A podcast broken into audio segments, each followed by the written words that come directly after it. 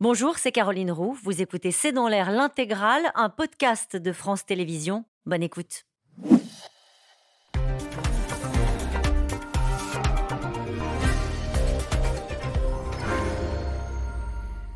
Bonsoir à toutes et à tous. Nous attendons vos questions SMS, Internet et réseaux sociaux pour alimenter notre discussion. C'est l'autre bombe sociale que le gouvernement n'avait peut-être pas vu venir.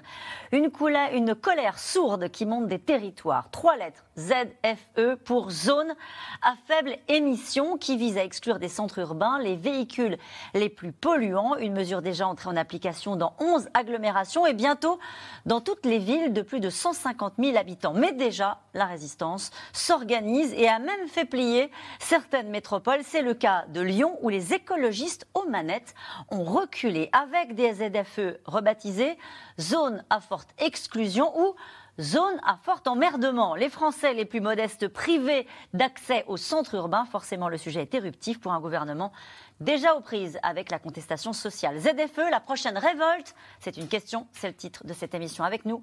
Pour en parler ce soir, Philippe de Sertine, vous dirigez l'Institut de haute finance, vous enseignez la finance à l'Institut d'administration des entreprises de l'Université Paris Panthéon-Sorbonne. Votre ouvrage Le Grand Basculement est publié chez Robert Laffont et je rappelle que vous présidez le comité 21. Nathalie Saint-Cric est avec nous ce soir. Vous êtes éditorialiste politique à France Télévisions. Arnaud Gossement, vous êtes avocat spécialisé en droit de l'environnement. Vous êtes professeur de droit associé à l'Université Paris 1. Enfin, Flavien Nevy, vous êtes économiste, euh, directeur de l'Observatoire CTLM de l'automobile. Bonsoir à tous les quatre. Bonsoir. Merci de participer à ce C'est dans l'air en direct. Euh, Nathalie Saint-Cric, est-ce que vous pouvez me raconter, euh, au fond, la genèse, l'histoire des ZFE Ça date pas d'aujourd'hui. Non, ça date pas d'aujourd'hui. Il y avait un constat qui était qu'effectivement, alors les chiffres sont probablement fiable qu'il y avait un certain nombre de personnes qui mouraient euh, de, la présence de particules fines, euh, notamment dans, l'atmosphère et dans les villes.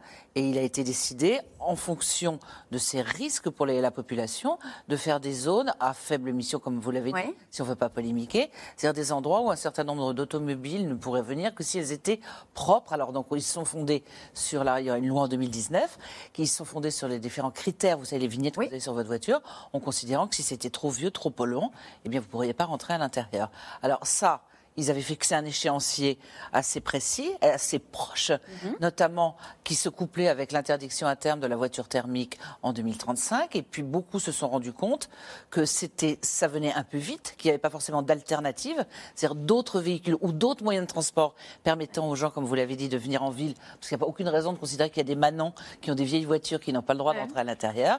Et donc peu à peu, même si la liberté a été donnée aux collectivités locales de choisir les périmètres et le temps de le faire. Ils se sont rendus compte que c'était quelque chose d'assez aléatoire et puis qu'on allait voir. On a eu pour l'essence les gilets jaunes, pour les portiques les bonnets rouges et que probablement il pouvait y avoir un mouvement de fureur euh, chez les Français, d'où la nécessité d'étaler un peu et de trouver surtout des alternatives. Et on voit bien que euh, effectivement le, ton est en train de monter dans les métropoles qui sont obligées, on va en parler dans un instant, par un, contraint par un calendrier. Euh, c'est le président socialiste de la métropole de Bordeaux qui dit il n'y a pas une seule réunion publique où l'on présente une ZFE sans que l'on se fasse engueuler. Arnaud Gossement, euh, il y a des métropoles qui sont obligées d'accélérer le calendrier, pas juste euh, pour euh, être pénible avec eux, parce que les mesures de qualité de l'air sont en deçà des critères européens. Oui, effectivement. Vous avez bien rappelé, il y a plus de 40 000 personnes par an en France qui meurent de la pollution de l'air. À distinguer la question des émissions de gaz à effet de serre, on est ici, on est sur les particules fines, sur les oxydes. Et effectivement, pour lutter contre ça, l'Europe nous demande d'intervenir depuis fort longtemps. Il y a eu d'ailleurs des réformes avant les ZFE, on a eu les ZDC, les APA, tout ça date de 2010. Depuis 2010, il faut que les, les grandes agglomérations de plus de 150 000 habitants, vous l'avez dit, se dotent de ces instruments. C'est une obligation européenne, c'est une obligation dans la loi française, votée à plusieurs reprises. Mais attention à une petite confusion parfois qui est faite. Le problème ne tient pas aujourd'hui en termes d'acceptabilité à la création des ZFE. Il y a déjà 11 agglomérations qui ont ces ZFE. On les voit là sur la carte. Les existantes, on les voit, et celles qui sont à venir. On voit que c'est en fait tout le territoire euh, urbain français qui, est concerné. En fait, la loi en 2011, en 2021 nous dit qu'il faudra à, échéance au 1er janvier 2025 que nous ayons 45 agglomérations dotées de ZFE. Aujourd'hui, il y en a déjà 11, dont Lyon, Paris, qui ont des ZFE. Et lorsqu'elles ont été créées, il n'y a pas eu de mouvement d'humeur, il n'y a pas eu de contestation, etc. Le vrai problème, c'est à l'intérieur de ces mmh. ZFE, comment on fait le calendrier. C'est la polémique actuellement sur Lyon, mais on est sur des échéances quand même un peu plus lointaines, à 2026, 2028. c'est demain 2026 quand même, non? Certes, mais je veux dire, ça nous laisse aussi le temps de préparer ça. Et puis, il faut aussi parler de l'ensemble des dispositifs d'accompagnement de ces ZFE. On va en parler. Peut-être les Français ne connaissent pas. Mais en tout cas, on voit bien qu'on tient un sujet. Je me tourne euh, vers vous, Flavien Neuvy. On, voit bien que c'est un sujet euh, qui est éruptif parce qu'on parle de la voiture, c'est toujours éruptif quand on parle de la voiture. Euh, là, le communiste Fabien Roussel dit c'est une bombe sociale. on voit bien que des élus de droite et de gauche freinent des cas de fer en disant on ne veut plus avancer à ce rythme-là sur les ZFE. Oui, ce qui est assez étonnant au fond, c'est alors évidemment, comme cela vient d'être dit, euh, l'objectif c'est d'améliorer la qualité de l'air là où il y a des problèmes, justement dans les grandes métropoles. Donc sur le principe, tout le monde est d'accord. La seule chose, c'est la mise en place opérationnelle de, de la loi en fait. Et le problème, c'est que euh, quand on regarde aujourd'hui la mise en place des ZFE, les critères 3, ce sont des voitures, par exemple, prenons les diesels, puisqu'on sait que le, parc est fortement dieselisé, ce sont des voitures qui sont immatriculées avant 2011. Euh, je rappelle qu'en 2008, 2009, 2010, il y a eu un bonus écologique qui a été mis en place par le gouvernement à l'époque Sarkozy, qui incitait les Français à acheter des voitures qui émettent peu de CO2. Et évidemment, à cette époque, c'était les diesels. Donc, on a donné de l'argent aux Français pour qu'ils achètent des véhicules diesel. Aujourd'hui, on leur dit qu'il faut changer. Et aujourd'hui, on leur dit que non seulement, bon, bah, on va interdire les voitures euh, diesel, ok, très bien, pourquoi pas, mais que leurs voitures qu'ils ont achetées avec une incitation de l'État, bah avec cette voiture-là, ils ne pourront plus rentrer en ville. Je rajoute un point, c'est que ce sont souvent les ménages les plus modestes qui sont sortis des grands centres-villes, de ces grandes métropoles pour des raisons de prix de l'immobilier très élevés, qui n'ont pas les moyens de changer de voiture, c'est très compliqué pour eux financièrement, et qui se retrouvent finalement exclus de ces centres-villes au sein desquels bah, ils vont travailler bien souvent. C'est là qu'il y a l'emploi. Donc ça pose des questions effectivement euh, sociales, des questions euh, bien sûr économiques, mais surtout sociales. 30,8% des populations les plus, des plus pauvres pardon, disposent encore de voitures critères 4 et 5 non classées contre 12,5% euh, pour les classes les plus aisées. Philippe de Sertine, la fin du monde, la fin du mois, on y revient. Oui, bien sûr. Euh, sachant effectivement que la France, quand on parle, vous voyez, on, est, on, est, on balance les chiffres, mais c'est important quand même. Vous avez presque 39 millions de véhicules en circulation. Mmh. C'est-à-dire que ce n'est pas neutre, évidemment, quand on est en train d'en interdire un nombre très, très significatif d'entrées dans les villes. Et comme on le disait, effectivement, de gens qui, par définition, la plupart du temps n'y habite pas. Hein. Et donc là, vous avez cette problématique-là. Et c'est vrai que peut-être la problématique santé publique, on la souligne pas assez. Je, fais souvent de la publicité pour la Cour des comptes. Il y a eu un très intéressant rapport. le seul. Hein. Oui, je sais, je sais bien. donc, très intéressant rapport sur la Cour des comptes. Donc, on disait 48 000 morts. On a eu même une étude d'Harvard euh, il, il, y a un an qui disait on est peut-être à 100 000 morts par an. Hein. C'est-à-dire la Cour des comptes, nous, évidemment, on est sur les éléments purement financiers en disant ça nous fait à peu près un coût annuel à 170 milliards. Donc, euh, quand même, quoi, c'est pas rien. Donc, ça vaut la peine quand même de s'y intéresser. Et là, on ne parle pas de la question climatique, qui est évidemment aussi sous-jacente de façon très, très importante. Mais juste la question santé publique, euh, donc, mérite quand même on, réfléchisse, on s'arrête et on regarde les solutions pour que peut-être, effectivement, nous puissions avoir des gens qui ont euh, des moyens modestes et puis qui puissent continuer à se déplacer et en même temps qu'on économise. C'est juste que, euh, en préparant cette émission, j'ai vu que la première fois qu'on a entendu parler des ZFE, c'était en 2007. Oui. Donc quand on dit il faut le temps de se préparer, euh, c'est depuis 2007 qu'on. Même avant, parce qu'il y a des pays qui sont, il y a des pays comme euh, la Suède par exemple qui nous ont montré l'exemple depuis longtemps. On va dire, euh, je dirais, le, Royaume-Uni, il travaille là-dessus depuis 2003. Donc c'est des choses quand même. on sait qu'il y a un problème, on voit comment envisager la solution, mais clairement on n'a pas réellement géré. Et là, c'est un problème de méthode. On va en parler euh, tous ensemble après ce reportage. En tout cas, c'est un peu le monde à l'envers. Vous avez des écologistes qui demandent de ralentir la mise en application d'une mesure interdisant l'accès aux véhicules polluants dans les centres-villes. Un casse-tête pour les communes concernées qui font face à la fronde des habitants et un débat qui s'enflamme à Paris. Laurent Gélabert, Théo Manval avec Juliette Perrault. C'est un scénario qu'elle a encore du mal à imaginer. Dans dix mois, Joy Cobel, mère de trois enfants, ne pourra plus se rendre où elle veut avec sa voiture. Concrètement, je, ne pourrai plus emmener mes enfants à l'hôpital s'il y a des urgences. Là, par exemple, euh, aux vacances de Noël, j'ai dû emmener mon fils pour l'appendicite. Ce, serait passé l'année prochaine, mais euh, j'y aurais été, mais euh, avec euh, menace d'une contravention parce que j'emmène mon enfant se faire soigner. En cause, son véhicule critère 3, Interdit dans la zone à faible émission de Toulouse à partir du 1er janvier 2024. Une mesure conçue pour lutter contre la pollution de l'atmosphère et qui, sans surprise, divise. Est-ce qu'il y a des critères 3 dans la salle? Ce soir-là, des opposants à la ZFE ont organisé une réunion publique. Les participants sont eux aussi sceptiques sur le dispositif. Moi, ce que je reproche au gouvernement, enfin à l'ensemble des décideurs, c'est pas stigmatisant et c'est pas ad nominem, c'est euh, ce, manque de concertation avec l'ensemble des, des citoyens concernés, cette rupture d'égalité. Une grogne sociale qui monte, alors que le dispositif, lui, devrait s'étendre dans les années à venir. Aujourd'hui, 11 métropoles ont mis en place une ZFE. 43 autres agglomérations devraient suivre d'ici 2025. Des automobilistes assignés à résidence si leurs voitures sont trop anciennes, donc trop polluantes, il n'en fallait pas plus pour que le débat devienne national. Même les écologistes plutôt fermes sur le sujet de la voiture émettent des réserves. Il faut par exemple prendre le cas des personnes qui n'habitent pas dans la zone de la ZFE, qui habitent à l'extérieur, mais qui de temps en temps ont besoin d'aller à la grande ville. Par exemple, vous habitez en Ariège, vous devez aller à Toulouse parce que vous êtes hospitalisé ou que quelqu'un de votre famille l'est. Mais enfin, vous voyez tout ce qui tombe sur, sur les Français en ce moment. Enfin, on, parle, on, a parlé des prix de l'alimentation, on parle de l'essence, on parle de l'électricité, on parle des mutuelles, des hôpitaux où euh, on meurt sur des brancards, et puis maintenant on peut plus se déplacer en voiture. Mais enfin, c'est plus la France. Un discours repris jusqu'à la droite. À l'Assemblée nationale, les républicains s'engouffrent dans la brèche. Ma question s'adresse à Monsieur Christophe Béchu. Combattre les particules fines ne peut se faire au détriment des plus modestes, des travailleurs qui se lèvent tôt, qui sont eux les grands oubliés de cette politique écologique punitive. Je voudrais vous rappeler que ces ZFE, qui sont une mesure de santé publique, ça n'est pas une invention française, ça existe dans 270 villes européennes. Et vous l'avez dit, il y a des difficultés potentielles pour les plus modestes. Il y en a aussi compte tenu de cette pollution, parce qu'on sait que les premières victimes de cette pollution atmosphérique, ceux qui sont en première ligne, sont à la fois les personnes âgées, les enfants et ceux qui sont les plus mal logés. Le gouvernement sur un fil entre une mesure sanitaire et de nouvelles restrictions qui pourraient allumer un nouveau foyer de contestation. Alors le ministre renvoie la balle aux collectivités et accuse même certaines d'en faire trop. On a aujourd'hui une polémique qui est parfois alimentée par des maires qui jouent aux pompiers pyromanes, qu'on dit on va laver plus blanc que blanc ou plus vert que vert. On va aller encore plus loin que ce que dit la loi. On va prendre des mesures pour les artisans, pour les professionnels. C'est pas dans la loi. On va prendre des mesures pour les critères 2. C'est pas dans la loi. On va aller plus vite que ce que dit la loi. C'est pas dans la loi. Dans le viseur de Christophe Béchu, les élus écologistes, et plus particulièrement ceux de la métropole de Lyon. Ici, on a décidé de frapper fort et vite, en interdisant aux véhicules critères 2 de circuler en ZFE d'ici trois ans.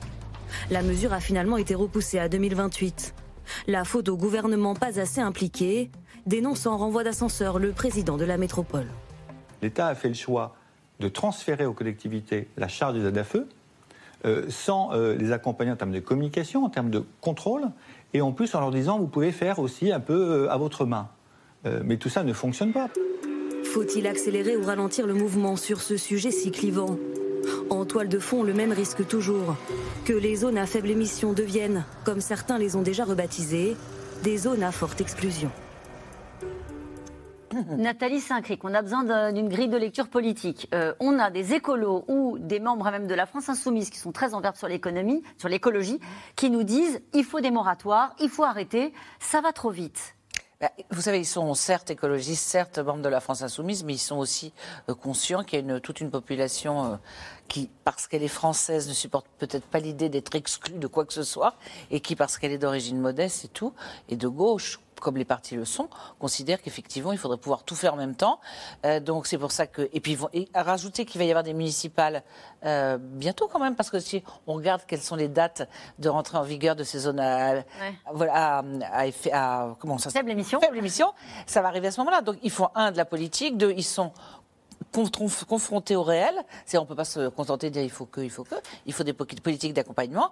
Et c'est vrai que le gouvernement a tendance à dire eh ben, vous avez voulu ça, maintenant vous vous débrouillez. Est-ce que c'est vrai que le gouvernement dit en gros on, va faire ça, mais euh, vous qui êtes au contact des Français, débrouillez-vous Alors il y a un bon côté qui est le côté décentralisateur, c'est-à-dire de, de considérer qu'on ne peut pas appliquer le même patron si j'ose dire, la même, la même épure à toutes les villes. C'est-à-dire que le, le périmètre des ZFE peut être changé.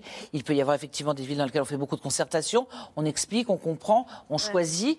Euh, voilà. Donc ça, c'est une bonne idée de rapprocher le décideur de celui qui subit la décision. Mais c'est vrai qu'il y a un côté, euh, on se débarrasse de quelque chose. Vous vouliez de l'écologie, vous en avez maintenant, débrouillez-vous. Flavien Neuvy, c'est de- donc devenu un sujet très politique, un sujet de méthode et, et un sujet pol- politique et polémique. Oui, je pense que c'est éminemment politique. Et effectivement, comme, comme cela vient d'être dit, il y a les élections municipales qui approchent quand même, c'est 2026, on est à mi-mandat. C'est drôle d'ailleurs de voir les élus locaux qui parfois réclament plus d'autonomie dans la prise de décision vis-à-vis de l'État, qui se plaignent parfois que l'État ne prend pas les décisions à leur place. Mais c'est une petite parenthèse. Ce qui est sûr en réalité, c'est que, en fait, la difficulté, c'est que d'un seul coup, quand les élus euh, des métropoles regardent le nombre de voitures concernées potentiellement par les restrictions de circulation, c'est parfois des centaines de milliers de voitures. C'est- énorme, c'est juste Et c'est énorme. aussi c'est des pas- gens qui vont travailler, par oui. exemple, des utilitaires, des choses comme ça Bien sûr, alors bien sûr, il y a la question des, des- des- des- des entreprises, des PME qui ont besoin de circuler dans les grandes métropoles, mais très souvent on l'oublie. On ne peut pas parler de mobilité en France sans évoquer euh, l'habitat, la façon dont notre pays s'est développé. Et on a assisté sur ces 20 dernières années à une périurbanisation. Les gens sont sortis des grandes métropoles pour pouvoir acheter bah, leur pavillon. hein. C'est- C'était ça un peu le rêve français. Je sais que c'est pas très tendance de, de- de dire ça, mais c'était ça la réalité. Et ces gens, ils travaillent toujours en ville parce que c'est là que se concentre l'emploi. Donc, quand on dit à des gens qui ont des vieux véhicules diesel, comme on l'a vu dans votre Oui. reportage, vous, madame, vous ne pourrez plus rentrer en ville, sinon vous, vous aurez une amende de 68 euros. C'est ressenti comme étant profondément injuste parce que sa voiture. Aujourd'hui, les voitures font à peu près 10 000 km par an, 10 12 000. Donc, c'est pas énorme. Donc, au bout de 10 ans, elles ont 120 000 km. Donc, elles peuvent encore beaucoup rouler. Et ils n'ont pas les moyens de changer pour acheter une voiture neuve. Alors, celui qui a les moyens d'acheter une voiture électrique à 45 000 euros, à 40 000 euros, il n'y a pas de problème, il est bienvenu dans les villes. Et le vieux scénic diesel, euh, c'est pas possible. Avec l'idée qu'il y a des amendes. Hein. Et bien sûr qu'il y aura des amendes, évidemment. Alors Des là amendes aussi, automatiques. Oui, automatiques, oui, c'est ça. C'est-à-dire qu'il y aura des, des- des radars, des lecteurs de plaques qui détecteront si oui ou non, c'est quel est le, le- la- le critère en question. Donc ce sera automatique. Donc les sanctions, elles tomberont. Voilà. Avec Donc, des amendes de 135 euros pour euh, les utilitaires et les poids lourds et autour de 68, euros pour, les, voitures. Oui, absolument. Donc ça, ça, Donc en pas fait, possible. ce que vous êtes en train de nous dire, que le, le problème, c'est pas la méthode, l'application, le problème, c'est même euh, la philosophie de cette mesure. Bah, disons que ça va très vite et que les gens, c'est pas qu'ils sont très contents de rouler dans des voitures qui ont 15 ou 20 ans. Si- S'ils avaient les moyens de changer, ils le feraient. Mais le salaire médian, c'est 2000 euros par mois. Le prix d'une voiture neuve aujourd'hui en France, hein, je parle même pas d'une voiture électrique, d'une voiture récente, c'est 27 000 en moyenne. Les gens n'ont pas les moyens. Mais il y a eu des aides, euh, il y a un bonus écolo pour euh, changer de voiture de 7000 euros. Oui, pour les voitures électriques, oui. a baissé un petit peu. Mais une voiture électrique euh, qui coûte euh, 35 000 euros, parce que là, c'est une voiture familiale. Donc 35-40 000 euros, même si vous enlevez 5 000 euros, la dame qu'on a vue dans votre reportage, euh, 35 000 euros, c'est pas possible en fait. Donc on, on tourne en rond. Et quand bien même les collectivités, les métropoles voudraient mettre en place des aides, parce qu'elles se sont interrogées, comment on peut accompagner la transition? Est-ce qu'on peut pas non plus aider financièrement? Mais je vous donne un chiffre tout simple. Imaginons que les métropoles disent, de- on va mettre 1000 euros de plus sur la table. C'est pas beaucoup, 1000 euros. 1000 euros de plus. 200 000 voitures concernées, ça fait 200 millions d'euros. Financièrement, ce n'est pas possible pas. pour les, métropoles. Et 1000 Donc, euros ça veut si la que voiture elle passe de, de- de oui. 35 à 34, ça ne change rien pour. euh, pour- Ça veut dire que ces, ces- ZFE sont condamnés, si je vous écoute. Bah, ça va euh, être difficile à mettre en place, en tout cas, oui, ça va beaucoup. Arnaud Gossement, Je voudrais un peu les dédiaboliser quand même. Ces... allez-y. Alors d'abord, le calendrier propose un certain nombre de montées en puissance sur les années à venir. Deux, les plus pauvres n'ont pas de voiture en France. Il faut quand même le rappeler que ce ne sont pas les plus pauvres qui achètent des voitures à 27 000 euros. Eux, ils n'ont pas de voiture et eux, ils sont dans le RER le matin pour venir travailler dans Paris et ils viennent de la lointaine banlieue. Et eux, ils- au contraire, ils ont des voitures qui coûtent de plus en plus cher. On a vu le drame euh, de- de- des prix à la pompe euh, tout au long de l'année dernière. Et de toute façon, ces Ils coûtent gens-là... de plus en plus cher parce que le carburant coûte de plus en Oui, plus le cher. vrai problème, c'est pas les aides-feux, c'est le carburant. Et aujourd'hui, il va falloir. euh, on ne pourra pas à chaque fois aider les gens, dépenser 100 milliards d'euros par an pour permettre à des gens de mettre du carburant dans la voiture. Donc, de toute manière, il va falloir changer le modèle. Trois, le, problème social, à mon avis, économique est un peu fallacieux. Il y a un problème culturel. 42% des actifs, lorsqu'ils vont à leur, à sur le lieu de travail, ils font moins d'un kilomètre. Et ils prennent leur voiture pour faire ça. Donc, quand on regarde les chiffres, en fait, sur les- les- la plupart des trajets, c'est entre 1 et 5 kilomètres, les gens prennent la voiture. Je pense que On vous, peut vous aussi allez nous parler de la- autre chose des autres formes de mobilité. Il y a une culture de la voiture Ah en oui. France, il faut quand même le dire, qui est une culture avec laquelle il va falloir changer effectivement. On a le temps pour le faire. Et on ne peut pas à la fois dire euh, que fait l'État, c'est pas normal, on a des milliers de morts chaque année, faire des recours. L'État a été condamné devant le Conseil d'État à des millions d'euros parce qu'il n'en fait pas assez sur la pollution de l'air, la Cour de justice de l'Union européenne aussi. Et ces mêmes politiques leur dire ah mais non c'est pas juste, vous faites des mesures contre. Oui, mais regardez, ce qui est compliqué, à mon avis, à comprendre pour, aussi pour les gens qui nous regardent et, et qui suivent attentivement le débat politique, c'est d'entendre des écologistes Attention, qui, a priori, priori, défendent ces sujets-là, disent non, non, il ne faut pas y aller parce que bon, c'est mal fait, c'est pas le moment. Il y a deux catégories de critiques chez les écologistes, si on veut vraiment un peu rentrer dans le débat. Alors, la première critique, c'est de dire que la ZFE est une mesure pro-bagnole. C'est pas faux. La première conséquence d'une ZFE, c'est pas de développer les pistes cyclables, le ferroviaire, etc. C'est de donner une surprime de 1000 euros qui vient s'ajouter à tous les bonus que vous avez Ouais. cités tout à l'heure. C'est en fait un renouvellement du parc, et c'est pour ça d'ailleurs que les constructeurs, vous les entendez pas critiquer les ZFE frontalement. Ça permet de renouveler aussi le parc automobile. La deuxième critique est sociale. J'avoue que je la comprends un peu moins. La première chose, c'est qu'on ne parle pas des zones rurales ici. On parle des agglomérations. On parle des gens Oui. qui vont d'agglomération en agglomération. Ouais. C'est Ce pas très loin, on l'a vu sur la carte. En fait, il y a des agglomérations, mais il y a souvent des gens qui travaillent à l'extérieur de ces agglomérations. Certes, mais encore une fois, on a quelques années quand même pour prévoir des mesures de redistribution. Ça me fait penser au débat sur taxe carbone. Avec ce genre d'argument, on ne fait jamais rien. Et après, c'est les mêmes qui vont nous dire Ah, mais pollution de l'air, changement climatique, etc. Il faut qu'on avance. Et ces personnes-là, il va falloir les aider à changer de moyens de transport. Donc ils ont tort, les écolos. Sur ce point-là, oui, totalement tort. Oui, bien. Totalement Ceux tort. qui s'expriment dans ce sens-là. L'un des arguments, c'est de dire de toute façon, c'est basé sur des vignettes critères qui sont pas les bonnes. Euh, ce sont pas des bons critères parce que euh, ça ne prend pas en compte les incidences sur le climat. C'est-à-dire qu'on privilégie des grosses bagnoles électriques plutôt que des petites urbaines à essence. Non mais ça c'est vrai qu'on a eu, vous l'avez dit tout à l'heure, il y a eu une confusion au lendemain du Grenelle. Je bats ma coule parce que j'ai fait partie de- de- du scénario erroné. Effectivement, les associations se sont prononcées pour ce bonus-malus automobile. Résultat des courses, on a encouragé le diesel. Euh, involontairement, vous doutez bien qu'à l'époque, l'oxyde d'azote, c'était pas le sujet de prédilection des écologistes, mais involontairement, ce système-là a produit ça. C'est vrai qu'il y a une erreur de fait. Pour autant, est-ce qu'il faut rester à ne rien faire parce qu'il y a eu cette erreur de fait? Non, c'est évident. Ça vous surprend, Arnaud Gossement, vous qui suivez ces sujets-là depuis si longtemps, qu'on soit toujours dans cette espèce d'attachement, comme vous disiez, à la bagnole? Est-ce qu'il y a quelque chose de le- très français? C'est- la principale source quand même de ces particules fines et c'est quand même le tiers de nos émissions de gaz à effet de serre. La ZFE ne répond pas à la question Ouais. des émissions de gaz à effet de serre, mais à un moment donné, on ne va pas pouvoir rester immobile. Ouais. Tout simplement parce que les prix de l'énergie ne vont pas le permettre non plus. Fabien Avis? Ouais, plusieurs choses. D'abord, dire que les Français les plus pauvres n'ont pas de voiture, c'est pas tout à fait exact. Là où il y a le moins de voitures, c'est dans Paris intramuros. Et sauf erreur de ma part, ceux qui habitent dans Paris intramuros, ce ne sont pas les Français les plus pauvres. Je parle bien de Paris intramuros. 85% des ménages ont une voiture. D'accord Donc quand on parle de mobilité, quand on parle de ces ZFE, la question c'est pas d'être pro ou anti-voiture. La question c'est les gens qui ont besoin de leur voiture pour se déplacer. Et contrairement, bah, quand on est à Paris, quand on habite dans la banlieue parisienne, il y a ce qu'on appelle le RER, le métro, ça fonctionne Mm. très bien. Mais il n'y a pas du RER et du métro partout en France. Et donc du coup, quand on habite dans une métropole, Un kilomètre est partout, que ce Non, soit mais- à Angoulême ou ici, mais c'est peu un importe. kilomètre. hein. Imaginons quelqu'un qui, qui fait un kilomètre pour aller travailler, qui va Il le faire à vélo. vélo. C'est très bien. Mais néanmoins, sa voiture, il ne pourra pas l'utiliser pour emmener son enfant à l'hôpital, comme on l'a vu. Mais des- ça devient ouais, du jour au lendemain.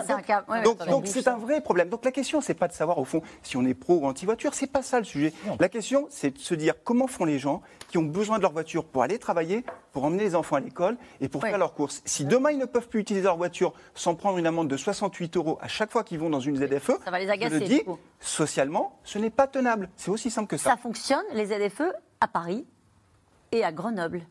Parce qu'il y a eu un accompagnement qui a été fait à Grenoble de mesures. euh, Et à Lyon sociales. aussi, depuis 2020, il y a une ZFE, il n'y a pas eu de contestation. Encore une Ah fois, il faut bah, distinguer la ZFE du calendrier. Ça dépend du nombre de voitures qu'on exclut. Bien sûr. Philippe Si on de Sertine. critères 5, il n'y a pas de problème. hein. Philippe de Sertine. Non, je pense que par rapport à ce qu'on est en train d'é- d'évoquer, il y a effectivement deux problématiques complètement différentes. C'est-à-dire la question, euh, je dirais, de, et il ne faut pas oublier le contexte dans lequel nous sommes, une baisse de pouvoir d'achat avec Oui. l'inflation, euh, je dirais une tension de plus en plus forte pour les euh, ménages les plus défavorisés. Et ça, pour le coup, ça on le constate, et on voit les statistiques qui remontent, et l'idée que quand on a le calendrier de la mise en place des, des ZFE, on est quand même avec une sorte de carambolage. hein. C'est-à-dire qu'on va avoir cette obligation, si vous me permettez ce mauvais jeu de mots, on va avoir l'obligation de changer de voiture.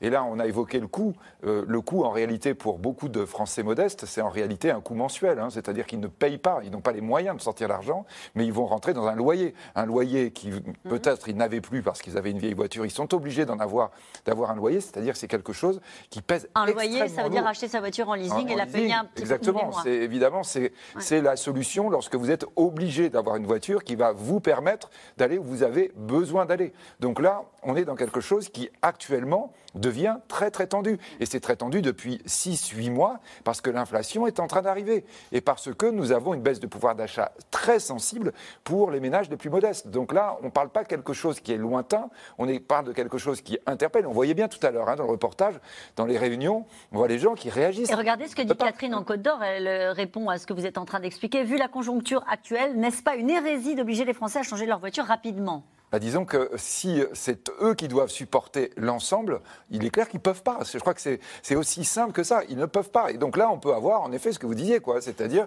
des mouvements de révolte. Quoi. Les gens, quand ils ont le sentiment d'être acculés à une situation où en fait ils n'ont pas de solution, mm. la dame qui disait tout à l'heure, bah, euh, j'ai mon fils qui est à l'hôpital, évidemment que je vais prendre l'amende. Mais voyez, vous avez 68 euros, 68 euros, c'est beaucoup. il y a beaucoup de ménages dans lesquels, quand on va dire, vous avez ça deux, trois fois par mois parce que vous n'avez pas le choix, ils vont dire mais c'est insupportable. C'est-à-dire, ils ne peuvent pas le supporter. Et je crois que ça, évidemment, c'est quelque chose qu'il faut bien avoir à l'esprit.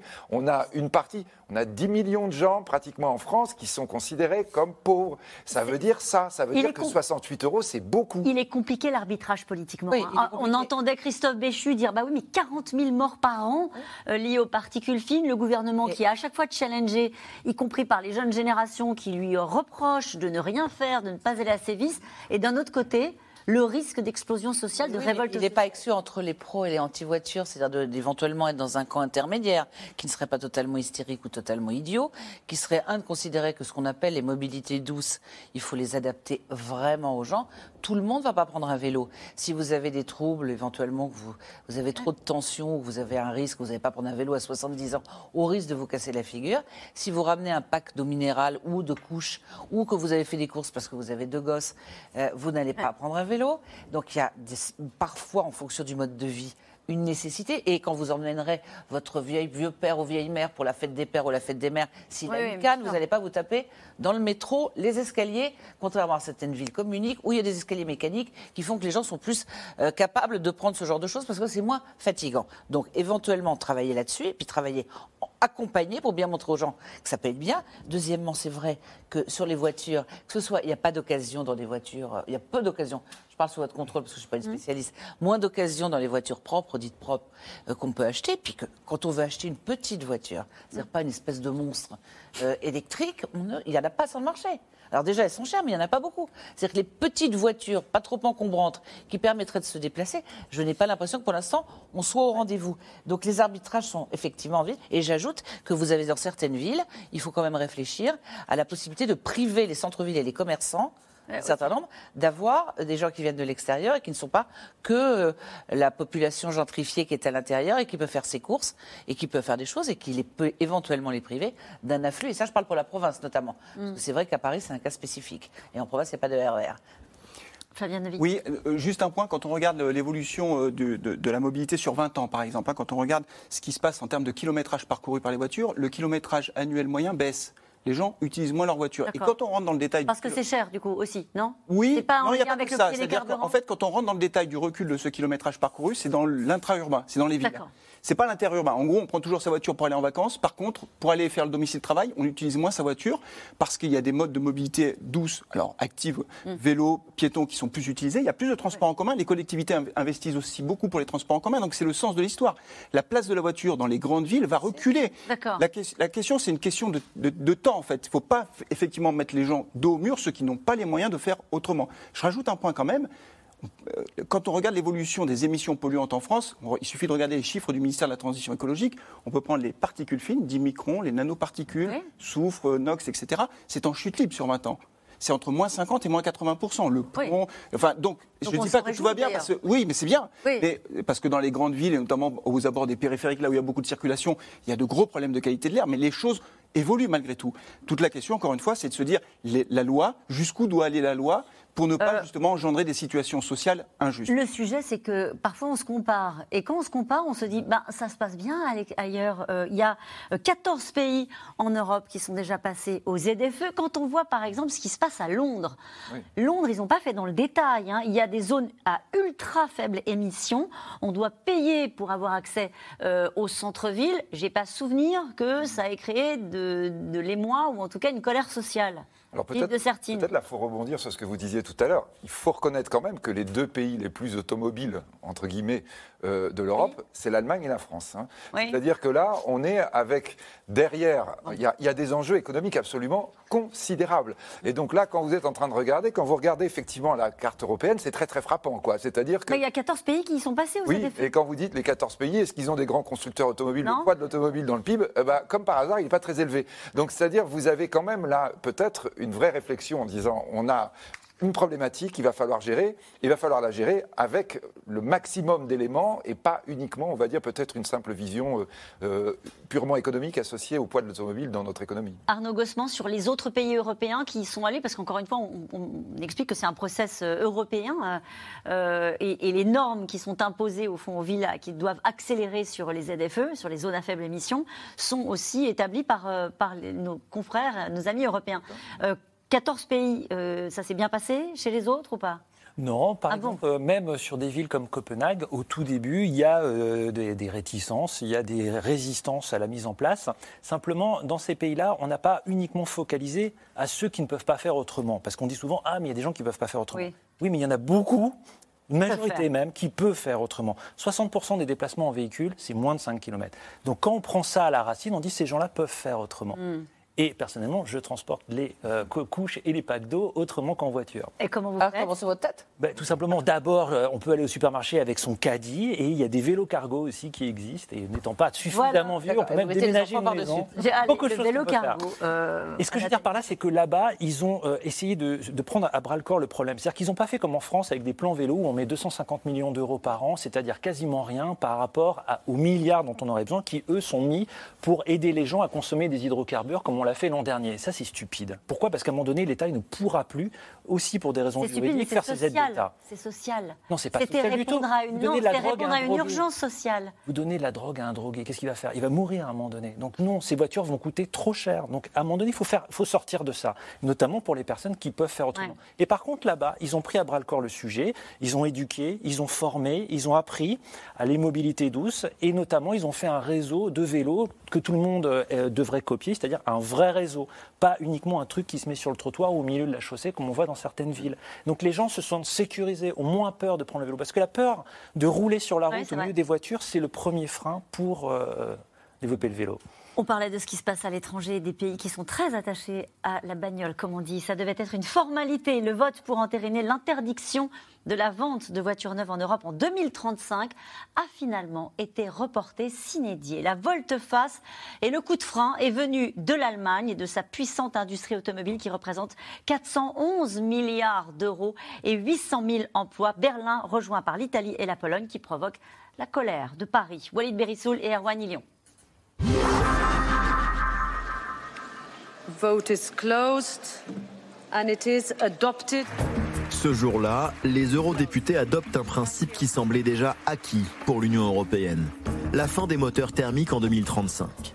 Notre parc automobile en route vers la neutralité carbone. Un moment historique.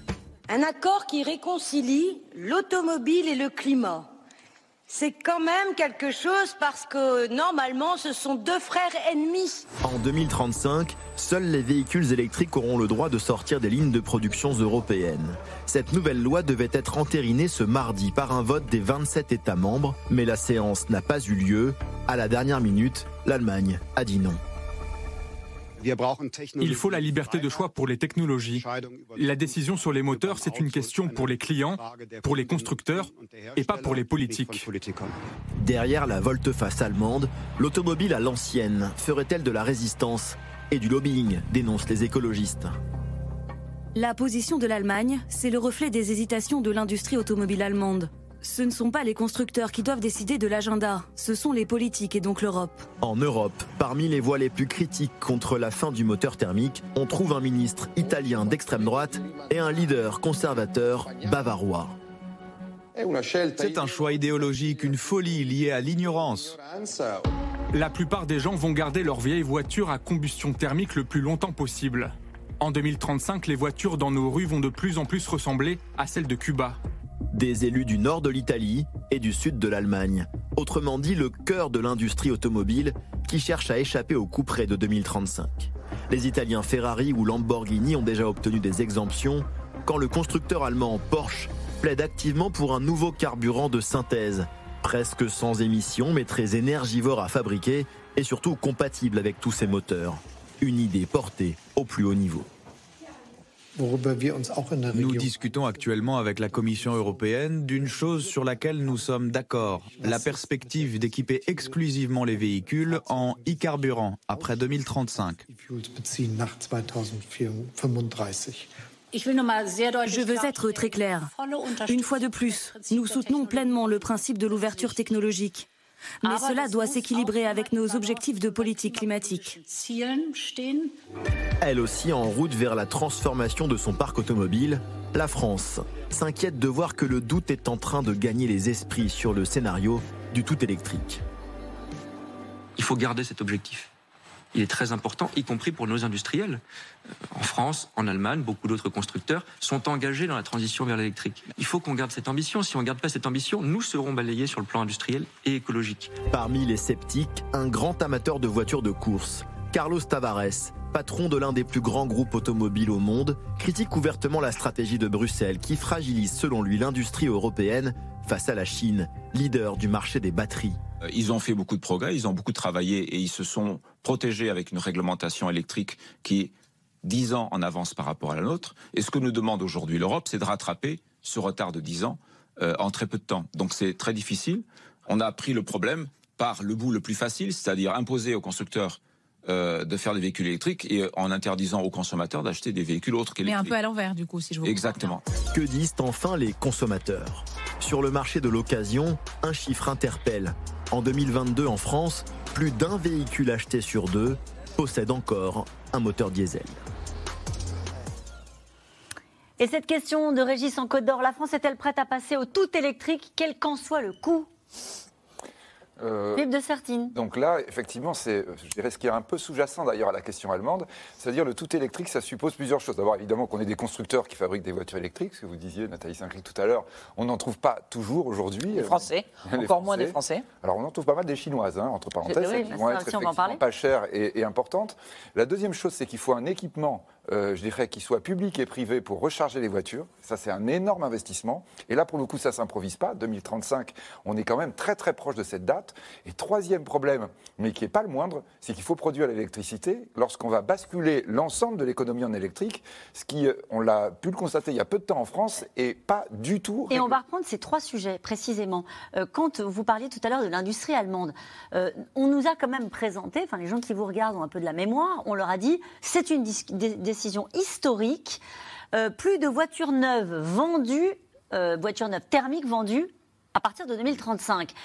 On a, on a, entendu des constructeurs français, dont le patron de Stellantis, M. Tavares, qui a dit ça va trop vite, c'est infaisable. Et là, aujourd'hui, on a des Allemands, des Italiens, des Polonais qui disent stop.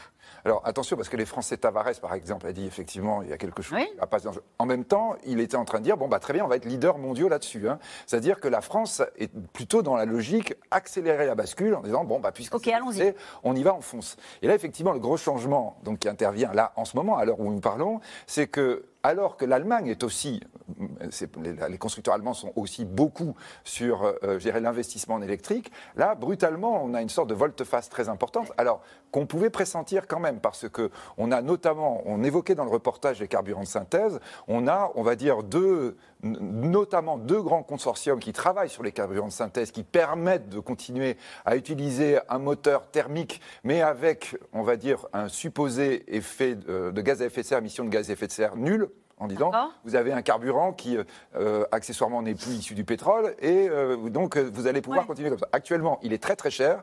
Vous avez le groupe Porsche le groupe BMW notamment, qui sont tous les deux dans des consortiums pour dire on va essayer de produire massivement de ces carburants, on va dire nouveaux types, qui vont permettre de continuer à utiliser des moteurs thermiques. Et du coup, on a le sentiment que toute l'industrie allemande, qui voit bien qu'il y a un problème de production d'électricité, parce que ça, évidemment, la guerre en Ukraine est passée par là. Hein, depuis mm. là, quand on voit le reportage, il ne faut pas oublier évidemment, vous avez le problème de la production électrique en Allemagne qui est devenu hyper politique. Et donc là, d'un seul coup d'un seul, cet élément qui nous arrive, on va dire, en pleine tête. Mm, mm. Avec évidemment la la France qui est un peu agacée euh, sur cette, décision allemande. Fabien Neuvy quelle histoire C'est un revirement assez inattendu au dernier moment de la part de l'Allemagne qui avait accompagné le, mouvement. Il faut rappeler que cette décision avait été prise. Là, pour le coup, c'est pas une question de pollution, mais c'est une question de, réduction des émissions de gaz à effet de serre avec l'objectif de la neutralité carbone en 2050.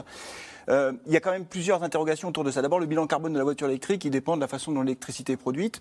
Globalement, en France, bon, peu, peu carbonée, en Allemagne beaucoup plus, en Pologne beaucoup, beaucoup plus. Mm.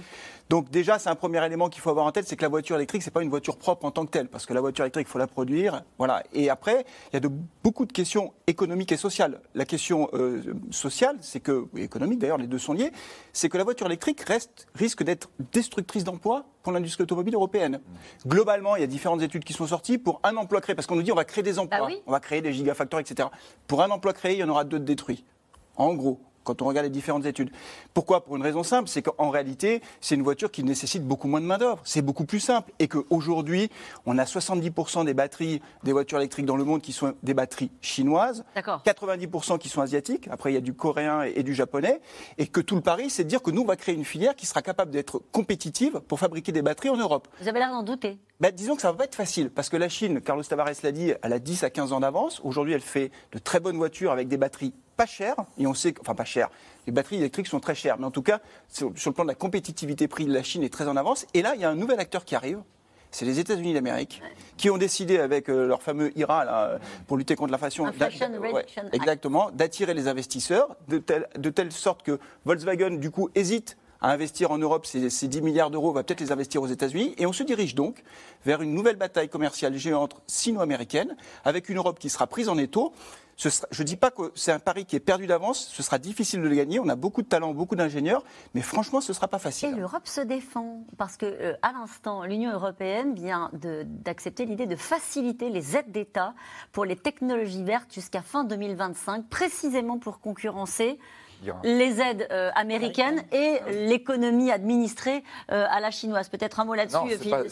Même il faut aller plus loin que concurrencer. C'est-à-dire qu'on a d'énormes craintes parce que là, on est en train de les voir se mettre en place de délocalisation. C'est-à-dire qu'on est en train de voir de, plein de projets qui disent allez hop, on va aller sur le premier marché du monde, le marché américain, avec effectivement des avantages euh, en termes de fiscalité, euh, la possibilité d'être sur le marché et des mm. avantages en termes de mode de fonctionnement. Donc là, c'est énorme danger. L'Europe, il fallait absolument réagir en urgence. L'IRA a commencé à être mis en place en janvier et on commence à voir effectivement un certain nombre de projets très ça, inquiétants. ça, c'est une ah façon ben, de se protéger. Il, fallait, il y avait il faut se dépêcher. Mm. Euh, Arnaud Gossement sur, sur cette problématique-là et des Allemands qui disent pas si vite.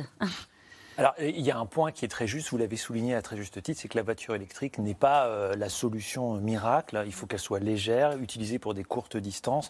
Tout dépend de la source d'énergie qui est utilisée. Sinon, vous déplacez le problème du réservoir vers euh, l'usine de production. Si c'est une centrale à charbon, c'est catastrophique. Et puis, n'oublions pas qu'une voiture, c'est des tonnes de déchets, c'est des routes euh, qui fragmentent la biodiversité, etc., etc., etc. Donc, la voiture électrique n'est pas la solution miracle il faudra un panel. On ne va pas remplacer le parc automobile de voitures thermiques par un parc automobile de voitures électrique Absolument pas. Même Jean-Marc Jancovici, qu'on ne peut pas suspecter d'être anti-électricité nucléaire, a publié un rapport et une tribune dans le monde pour dire qu'effectivement, il va falloir une panel de solutions. Et lui appelle à un plan Marshall sur le vélo. Et il a raison sur cette question-là. Il ne faut pas dire aux Français, demain, on va euh, passer du thermique à l'électrique. Ça serait un mensonge. Il va falloir se déplacer différemment. C'est une révolution de la ville, de l'urbanisme, de là où on habite, comment on habite. C'est tout notre pays et notre façon de vivre ensemble. Le problème, c'est la phase intermédiaire dans laquelle on est en, en ce moment. Bien sûr, mais elle est passionnante en même temps. Elle est passionnante parce qu'effectivement, on voit bien que les Français, lorsqu'il y a des incendies, des épisodes de mm. sécheresse, lorsqu'on leur dit qu'on délivrera plus de permis de construire parce qu'il n'y a plus d'eau sur leur commune, ils sont sensibles. Est-ce qu'on va remplacer une pollution par une autre? Pourquoi je vous pose cette question? Une, Pour faire une batterie électrique, il faut 7 kg de cobalt, 45 kg de lithium, 50 kg de nickel Mhm. Euh, d'ici à 2040, nos besoins en lithium vont être multipliés par 42, euh, en, cobalt par 42 et en lithium par 20. Est-ce que à l'ère du pétrole, on va succéder l'ère des minéraux et des terres rares? C'est un énorme problème. Et d'ailleurs, aujourd'hui, vous avez un vrai problème d'approvisionnement, parce qu'il se trouve que pour l'essentiel, on n'en a pas. Hein, c'est-à-dire qu'on est à nouveau dépendant de pays qui ne sont pas forcément des pays purement démocratiques et qui nous aiment. En revanche, et je crois que ça, il y a cet autre problème par rapport à ce qu'on évoque là, et peut-être qui est à bien mettre en relation avec, par exemple, l'Allemagne qui exporte beaucoup, c'est qu'on a une vraie question sur les pays pauvres. Là, on a parlé des pauvres chez nous, mais les pays pauvres, en Afrique, tous les chefs d'État africains disent mais si vous produisez plus de voitures thermiques, comment on va faire? Parce que nous, on ne peut pas avoir l'équipement, on ne peut pas produire l'électricité. Et ils savent très bien, la seule solution, c'est se tourner vers la Chine. C'est-à-dire, c'est les Chinois qui mm. sont en train d'arriver, en train de dire, vous inquiétez pas, on va prendre la place de tous ceux qui ne vous livrent plus. Sur, ces, histoires de, terres rares et de minerais? Oui, il y a eu à Barbara Pompili, lorsqu'elle était ministre de l'écologie, elle a déclaré comme une priorité de rechercher du lithium en France. Il y a des projets d'extraction de lithium. On sait que la solution, c'est surtout de réduire les batteries. Il faut des hmm. véhicules électriques qui soient les plus légers possibles pour des petites distances. Là, oui, on peut faire face à la... Fabien Nevy, très vite. Oui, on a des injonctions un peu contradictoires. C'est-à-dire qu'on présente dans le débat public la voiture électrique comme étant une voiture propre, et puis on demande aux autres pays, en Afrique, d'aller chercher le cobalt dans des conditions quelquefois ah euh, bah polluantes. Voilà, polluantes, et puis même quelquefois sur le travail des enfants. Et tout ça, c'est loin de nos yeux, vous comprenez, donc on ne le voit pas. Et, on a du lithium en France. J'attends de voir si on acceptera là aussi, socialement, enfin, les riverains seront d'accord pour voir une mine arriver avec des camions. Il paraît que c'est prévu en 2025. Bah oui, mais j'attends de voir, parce que si vous voulez, on, sait bien que quand il y a ce type de projet, souvent il y a des mobilisations qui, freinent beaucoup les projets de, mine. Et parfois, certains sont en colère. Face à l'inertie des politiques publiques en matière d'écologie, ils ont décidé de changer de méthode. Les chercheurs, les spécialistes du climat, de la biodiversité, se sont lassés euh, des alertes et des rapports et veulent passer à l'action. C'est le cas du collectif Les Scientifiques en Rébellion. Reportage Théo Manval, Diane Cacciarella et David Lemarchand. C'est un cortège funèbre un peu particulier, samedi dernier dans les allées du Jardin des Plantes. Mine sombre dans leur blouse blanche, une centaine de scientifiques dans ce défilé surprise pour alerter sur l'extinction massive des oiseaux et des insectes. Non 80% des populations d'abeilles ou de papillons ont disparu depuis 30 ans, alors ces scientifiques en rébellion veulent s'adresser directement à la population. Ça veut dire qu'il y a vraiment un danger réel? Voilà ce que ça veut dire, mais on le sait déjà. Et est-ce qu'on change nos modes de vie pour autant? On essaie. Après, euh, on n'y parvient pas toujours, mais on essaie. 80% des insectes, c'est horrible. Non, je savais pas. Maintenant, je sais. Depuis leur laboratoire, ces chercheurs sont aux premières loges pour constater, documenter l'effondrement. Pour toutes ces victimes, nous sommes aujourd'hui en deuil. Alors pour certains, il faut maintenant aller plus loin. Aujourd'hui, je suis là pour euh, protester et pour demander au gouvernement d'agir. Je pense qu'on a un impact beaucoup plus fort en sortant, euh, justement, et en, sortant de ce rôle de neutralité scientifique. J'ai l'impression qu'on a un vrai, euh, un vrai rôle à jouer aussi pour légitimer les discours, parce que trop souvent, les, discours écologistes sont considérés comme étant ésotériques ou farfelus. Et en fait, non, c'est basé sur des données scientifiques. 33 ans après le premier rapport du GIEC, l'inaction du monde politique est aussi pointée du doigt. Alors qu'Emmanuel Macron, lors de ses vœux du Nouvel An, demandait encore en décembre qui aurait pu prédire la crise climatique. Il y a des facteurs euh, euh, de, déni pur et simple, il y a des facteurs d'intérêt financier. en tant que scientifique, des fois, on a du mal à comprendre pourquoi, lorsqu'on met toutes, les preuves sur la table, euh, il n'y a rien qui se passe. Voilà, ça, ça, verse dans le désespoir un peu parfois, mais, euh, mais euh, ça dure pas très longtemps. Et c'est pour ça que je, m'engage dans des mouvements comme celui, euh, celui aujourd'hui, parce que je pense que c'est une carte à jouer. Passer à l'action, y compris de manière plus spectaculaire. En octobre dernier en Allemagne, Sylvain Kuppel et plusieurs autres scientifiques français ont participé à cette opération au siège de BMW. De grosses berlines, symbole des énergies fossiles, recouvertes de mélasse couleur pétrole. Revendiquant la non-violence, ils ont aussi bloqué temporairement l'entrée de plusieurs ministères. Bilan 5 jours en prison, un risque assumé et médiatisé. Si vous voyez cette vidéo aujourd'hui, c'est parce que je suis en détention. Et aujourd'hui, il devient clair qu'un État démocratique comme l'Allemagne est prêt à mettre des scientifiques derrière les barreaux pour avoir apporté ce savoir dans l'espace public. Je vous demande, est-ce que vous trouvez ça juste? Des scientifiques en rébellion sur le terrain et qui travaillent aussi pour la planète au quotidien. Dans son laboratoire de l'INRAE à Nice, Elodie Verken cherche des alternatives aux pesticides. Donc euh, ici, c'est d'arriver à, trouver des méthodes de lutte contre les ravageurs de, culture qui soient durables, donc qui soient basées euh, ou sur euh, l'utilisation de substances naturelles ou d'auxiliaires aussi, donc qui sont des insectes qui eux-mêmes vont lutter contre les ravageurs des cultures. Faire avancer la recherche, fondement de son engagement pour la biodiversité, même si cela lui rappelle chaque jour l'insuffisance de nos efforts collectifs. On est dans le cas où l'humanité, de manière générale, va se fracasser un moment sur les limites planétaires qu'elle ignore et euh, il n'y aura plus de place pour tout le monde. Donc ça, ça m'inquiète beaucoup. Le type de société, le type de violence sociale qui, va se produire quand les ressources vont commencer à manquer, c'est quelque chose qui, moi, à titre personnel, me terrifie. Les scientifiques, ils sont encore en majorité dans les labos et ils sont peu nombreux et peu nombreuses dehors. Donc euh, il y a toutes ces personnes-là qui sont encore dans les labos, qui hésitent, qui se posent la question, qui se disent mais est-ce que c'est pour moi? Toutes ces personnes-là, à un moment, il va falloir aussi qu'elles sortent. Pour relayer les travaux d'une communauté scientifique qui cherche encore le moyen de ne plus prêcher dans le désert. Et Nathalie Saint-Cric, euh, ce, cette interpellation au fond des pouvoirs publics par ces scientifiques et cette question de Jérôme euh, au Luxembourg, si le gouvernement recule sur les ZFE dans quelques années, ne sera-t-il pas sanctionné à nouveau pour inaction climatique? Mais il sera probablement sanctionné comme ça a déjà été le cas. Et d'un autre côté, s'il va... Vous voyez, c'est toute la complexité des choix politiques, si tant est que ce soit de beaux choix politiques, c'est-à-dire pas politiciens. Vous pouvez voir aussi en Allemagne que c'est un accord compliqué, on en parlait tout à l'heure, dans une coalition gouvernementale avec le Parti libéral, qui est le seul et voilà, et qui est le seul à défendre ça, et que la chose leur a donné raison. Bon, parlons de politique au sens noble du terme. Bien évidemment qu'il faut continuer dans ce domaine, bien évidemment. Mais euh, je pense que la nécessité, c'est de ne pas simplifier à l'excès les choses.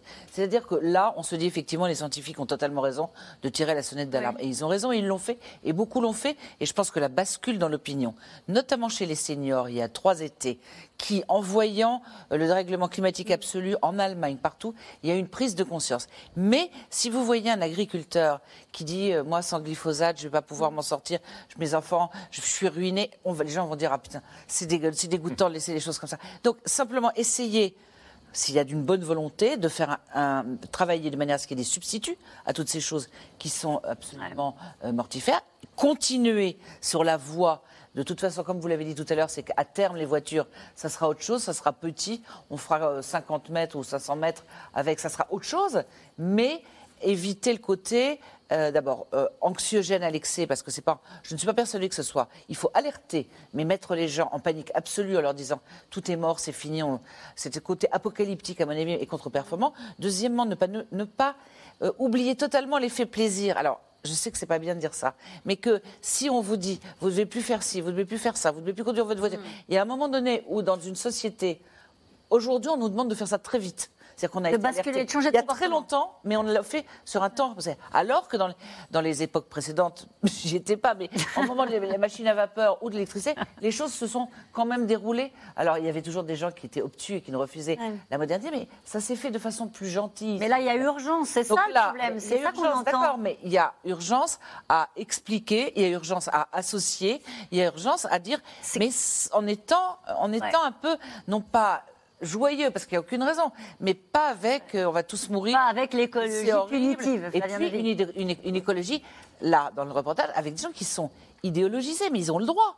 Mais c'est comme sur le nucléaire. Si vous êtes un savant et que vous travaillez sur le nucléaire, vous dites le nucléaire c'est ça, ça, ça, les risques c'est ça, ça, ça. Vous dites pas euh, que le nucléaire, vous ne partez pas dans un fantasme de Fukushima. Vous pouvez le mentionner, mais on a besoin de scientifiques qui nous disent exactement quand on va trouver, comment trouver et ce qu'il faut faire. Une forme de neutralité. Eux-mêmes totalement euh, à côté de la Eh bien oui, mais ils disent euh, ce qu'on a entendu dans ce reportage. Ils disent on a alerté depuis des années. Non, mais ils ont sans de doute toute façon, bah, ça sert à rien, personne ne nous écoute, donc on a changé de méthode d'action.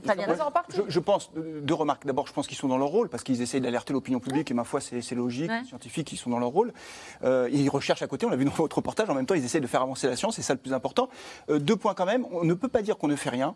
Ce n'est factuellement pas vrai. On peut prendre plein d'exemples. Réduction de l'utilisation des produits phyto. On a parlé de la qualité de l'air qui s'améliore malgré tout, peut-être pas assez vite, mais ça s'améliore. On pourrait parler de la loi climat et résilience. On voit qu'aujourd'hui, les plans locaux d'urbanisme, là où on va construire, on réduit le foncier à bâtir. Donc on ne peut pas dire qu'on ne fait rien. C'est pas vrai. Peut-être que ça va pas assez vite, mais en tout cas, on ne fait pas rien. La deuxième remarque, c'est que sur le plan environnemental, la France, il y a beaucoup de problèmes, hein, c'est incontestable. Mm. Mais la France, me semble-t-il, prend quand même globalement assez soin de son environnement. Et si on regarde les émissions de carbone, je suis désolé, mais si on veut lutter contre le changement climatique, l'urgence c'est de décarboner. Bah, en émissions de carbone, la France est plutôt bonne élève, notamment sur sa production ça veut dire électrique. Regarder du côté des Chinois? Bah, de, la Chine, bien sûr, des, États-Unis aussi, mais même de l'Allemagne. On a un voisin allemand qui produit une électricité beaucoup plus carbonée que nous, 4 à 5 fois de plus. là, pour le coup, on ne peut pas, lui tendre le, bras. le bras. On voit bien ce qui se passe sur les voitures. Non, mais je pense que par rapport à ce qu'on disait depuis le début, l'idée du changement de modèle, si je rebondis sur le reportage, parce que moi, ça me touche, puisque moi, j'ai créé une chaire euh, à la Sorbonne où justement, on, on, travaille avec des scientifiques, entre scientifiques, qui, euh, spécialisés en économie agronomie ou spécialisés en agronomie, en disant on peut proposer un changement de modèle. Ça peut être rationnel d'un point de vue économique. Je crois qu'effectivement, aujourd'hui, la communauté scientifique doit dire on ne va pas simplement regarder et, euh, écrire dans des revues scientifiques. On doit absolument Mm. pousser à un changement de modèle profond. Le changement de modèle profond, il est évident qu'il a besoin de s'appuyer sur le politique, parce que le politique ne peut pas vous regarder en disant Ah oui, non, mais moi, il n'est pas question que je puisse changer quoi que ce soit à cause des élections dans trois ans. Donc, qui était quand même aussi le début de l'émission, quoi. Hein, donc là, c'est vrai qu'évidemment, il doit y avoir, euh, comme vous dites, la science apporte des solutions pas que la science. hein. Par exemple, dans l'agriculture, les gens, les praticiens, les exploitants euh, sont en train d'explorer des, fa- des façons de faire différemment. La science a un, un rôle très important.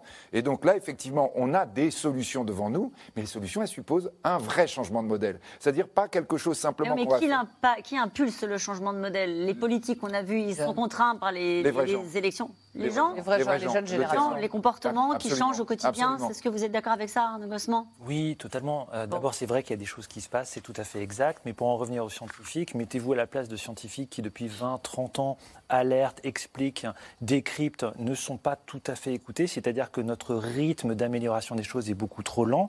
Et là où je vous rejoins tout à fait aussi, c'est que face à ce constat qui est terrible, on va dans le mur actuellement, ce constat est terrible et la France a une responsabilité, pas un instant T, mais historique, hein, puisque le, changement climatique, c'est d'abord un problème d'accumulation de gaz à effet de serre et on en a beaucoup envoyé pendant euh, des décennies euh, dans l'atmosphère. Mais vous avez raison sur un point. Je crains que ce type de manifestation ne laisse euh, penser à des gens que l'écologie, c'est quelque chose qui est terrible. Or, c'est un changement de modèle et de vie qui est hyper appréciable. Vous allez me dire que je fais une fixette, mais rien que sur le vélo. Quand vous regardez les bénéfices du vélo en termes de Vous allez santé, repartir tous les deux avec le vélo cargo. Le vélo cargo. Je serai dans le devant dans le cargo. je vous invite. Alors, en termes d'humeur et même de libido, eh bien, vous Ah oui voyez que le vélo, exactement, eh ben, effectivement, c'est une vie qui est beaucoup plus agréable que de rester coincé dans sa bagnole et de dépenser de l'argent. Les budgets voitures sont quand même astronomiques.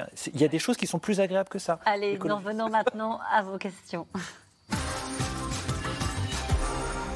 Une question de Claudius en Meurthe-et-Moselle. Donc, les zones à faible émission où se trouvent souvent les médecins seront inaccessibles pour les plus pauvres d'entre nous Non. Il y aura des dérogations, évidemment. D'abord, il y a des calendriers et il y a des dérogations pour les personnes handicapées, pour certains artisans. C'est pas un truc monolithique. hein. La loi permet. Oui, mais enfin, il y a des portiques qui vont mettre des amendes, euh, visiblement. Mais sauf si c'est autorisé. D'accord. Il y a déjà des dérogations. La, la question est importante parce que en ce moment, les médecins, ils sont Oui. concentrés dans les Dans les- villes. dans les- Il y en a Quand pas vous êtes à la campagne, vous n'en avez pas. hein. Et donc, effectivement, vous prenez Vous êtes votre en voiture. voiture. Ouais. Ça, c'est la réalité aussi, on va dire, de tout ce qui est le monde rural aujourd'hui. Mais les maires feront mieux parce que les maires ne sont pas idiots.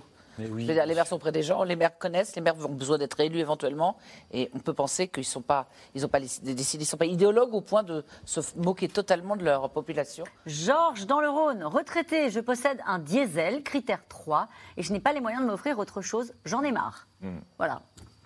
J'en ai marre. Peut-être qu'on lui a, on l'a aidé à acheter ce véhicule diesel. Euh, oui, en plus, oui, hein. c'est ça. Oui, Mais c'est 3, il rentre. encore une fois, ça, ça revient. à- encore une fois, c'est pas la question de savoir si c'est pro ou anti-voiture. C'est pas ça le sujet. Le sujet, c'est que les personnes qui ne vivent Mm. pas dans les centres urbains, qui ont besoin de leur voiture pour se déplacer. Je rappelle quand même qu'en France, on a 50% de la population qui vit dans des villes de moins de 20 000 habitants. hein. 50% et 40% dans des villes de moins de 10 000.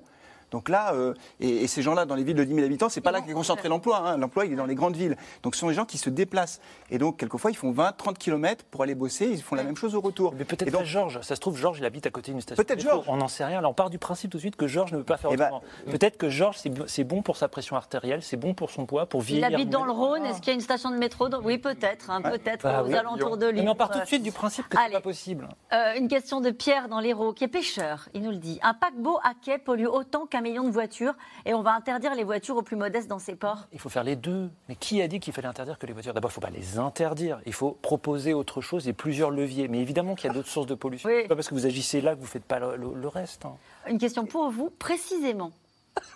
De Daniel, dans les Pyrénées-Orientales. Vous utilisez un vélo cargo pour les couches, très bien, et votre grand-père, vous le mettez dessus aussi. Mais il n'est pas de ce monde, le pauvre, donc Bon, on va pas lui demander ce qu'il fait. Mais euh, C'était- C'était la question que posait Nathalie saint il était à Paris, il prenait le métro. C'est Stéphane dans l'Isère. Il y a 25 ans, on disait je suis écolo, je garde ma vieille auto. Aujourd'hui, on m'oblige à changer. Qui croire? Elle est intéressante C'est cette une très bonne remarque Ouais. parce que les voitures qui ont 120 000 km, elles peuvent encore beaucoup rouler.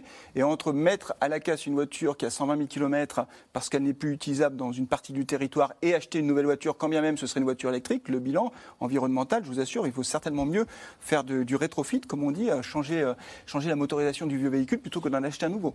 Juste une question que j'ai oublié de vous poser, Nathalie Saint-Cric. Est-ce que socialement, est-ce que politiquement, il y a une inquiétude au sommet de l'État sur le risque de révolte qu'il y a sur ces ZFE il y, a, des risques quand les choses se, coagulent, quand les choses s'accumulent. C'est-à-dire qu'on peut se dire que des gens qui se sentent isolés, comme vous le disiez tout à l'heure, euh, qui n'ont peut-être un facteur qui ne passera plus, voire même sûrement, un jour sur deux ou un jour sur trois, qui ne seront isolés parce qu'ils ne pourront pas forcément prendre une voiture et à qui on interdira virtuellement, même s'ils ne vont pas envie d'aller dans le centre-ville tous les jours. Mais la seule idée que si on voulait, on ne pourrait pas, y aller. est quelque chose de perturbant, qui n'ont pas de service public chez eux, qui n'ont pas euh, la possibilité d'aller acheter leur billet de train parce que c'est tout par Internet. On peut penser qu'à un moment donné, dans un pays qui vieillit, il y a une espèce de fossé et d'inquiétude en disant, alors je ne vais pas vous refaire la France périphérique, mais quelque chose qui a un peu du ressort de on est, euh, donc c'est surveillé avec... exclus. Donc c'est surveillé avec beaucoup ben, d'attention. oui, en, considérant qu'il faut y aller lentement et y aller progressivement. Et je vous parle même pas des dernières décisions qui nous ont valu un peu de mouvements sociaux dans les dernières semaines. Le, vrai danger, c'est le moment où les amendes vont se multiplier. Là, c'est le moment. Ça, ça va être le moment crucial d'un point de vue politique. On a déjà vu, on sait que c'est le moment parce que là, on en parle, tout le monde. Bon, oui, bah, le monsieur dit, oui, mais le jour où il va recevoir. Surtout si c'est automatisé, comme ah, vous êtes en train de le dire, c'est-à-dire qu'on rentre. Plus aucun espoir. C'est ça. dans le temps, les contraventions, on se disait. Oui. Avec un peu de chance, je vais passer au travers et qu'on rentrer, qu'on a rien. Là, c'est. Mais ce que je ne comprends pas, c'est pourquoi ces personnes-là se trompent de colère. En fait, le problème, c'est pas qu'on va leur demander de moins polluer l'air. Ils vont être les premiers bénéficiaires. Le problème, c'est que l'État est incohérent et ne met pas à leur disposition des alternatives. Je ne comprends pas les personnes qui, sont euh, choquées par cette mesure-là. C'est les mêmes qui vont nous dire qu'il y a un problème euh, climatique, environnemental, etc. Il faut diriger sa colère sur autre chose. Sur qui? Ben, sur le fait qu'il n'y ait pas assez de transports en commun, pas assez d'accès au vélo, au réseau cyclable, que la marche à pied n'est pas valorisée, que les trottoirs sont trop petits, etc. etc., etc. Allez, une question de Bernard dans les Hautes-Pyrénées. Le prix des voitures électriques est inabordable. Avec quoi va-t-on rouler? En fait, le risque principal, alors déjà, les voitures électriques aujourd'hui sont 30 à 40% plus chères que l'équivalent thermique. Donc c'est déjà, les voitures neuves, mm. c'est 27-28 000 euros en moyenne, mais la voiture électrique, c'est 35-40 000 euros. Donc c'est déjà très cher. Le risque que l'on a, c'est qu'en 2035, avec l'évolution de la demande, notamment sur le lithium, le cobalt, etc., les cours explosent parce que le monde mondial va exploser et qu'on arrive à des voitures électriques qui ne seront même plus à 35 000 euros, mais plutôt à 45 ou 50 000 euros. Ah. Alors là, si dans le même temps vous avez des voitures électriques et il n'y a plus que ça à vendre, qui sont des voitures familiales à 45 000 euros, et que dans le même temps vous avez des, des fortes restrictions d'utilisation de vos anciennes voitures dans les villes, là effectivement, ça s'appelle un mur, ça. Hein. Il y, a, le double pari. Le pari qui est de dire, puisque tout le monde va utiliser de l'électricité, les prix vont baisser, les coûts vont baisser. C'est ça le pari que fait l'automobile française. Vous avez l'autre pari, malheureusement, qui est beaucoup plus dangereux, c'est que du fait de la rareté, les prix vont exploser. Regardez cette question de Charles, il est dans l'ordre, il est technicien automobile et il dit et les conditions d'extraction des minerais pour les batteries et le sort des ouvriers bien loin de l'Europe, c'est ce que vous nous disiez tout à l'heure. Ouais, enfin attendez, euh, l'extraction de pétrole, c'est pas non plus joli joli. Euh, le gaz qui venait de Russie, c'était pas non plus joli joli. Il ne faut pas croire qu'il y a les hydrocarbures propres et. Euh, pas. Allez, Félix, en Loire-Atlantique, déplacement, santé, logement, ne se dirige-t-on pas vers une France à deux vitesses? Oui, ben, oui. C'est le risque Là, bien sûr, elle existe déjà et elle peut se fracturer davantage. Et ça, c'est très dangereux d'un point de vue politique. Une, une question de Martine, peut-être un peu nostalgique. Dans l'Hérault, la solution ne sera-t-elle pas de fabriquer des petites voitures peu chères et peu polluantes comme les anciennes de chevaux? Si, très clairement, le poids des voitures, le fait de réduire la taille des voitures et donc des batteries, ça a été dit tout à l'heure, c'est une solution. Il faut aller vers des voitures plus légères. La, vraie question, c'est après, c'est pour les familles, parce que quand on a trois enfants, c'est difficile de mettre trois enfants dans une toute petite situation. on va chercher les couches. Et il y avait une dernière question sur maintenir les ZFE, n'est-ce pas l'assurance de ressusciter les mouvements des Gilets jaunes? Vous nous avez alertés les uns les autres là-dessus. Merci à vous tous. Demain, vous retrouvez Axel de Tarlet pour un nouveau C'est dans l'air. Souvenez-vous, c'est dès 17h30. Et puis, vous pouvez nous retrouver quand vous le souhaitez en replay et en podcast. Belle soirée.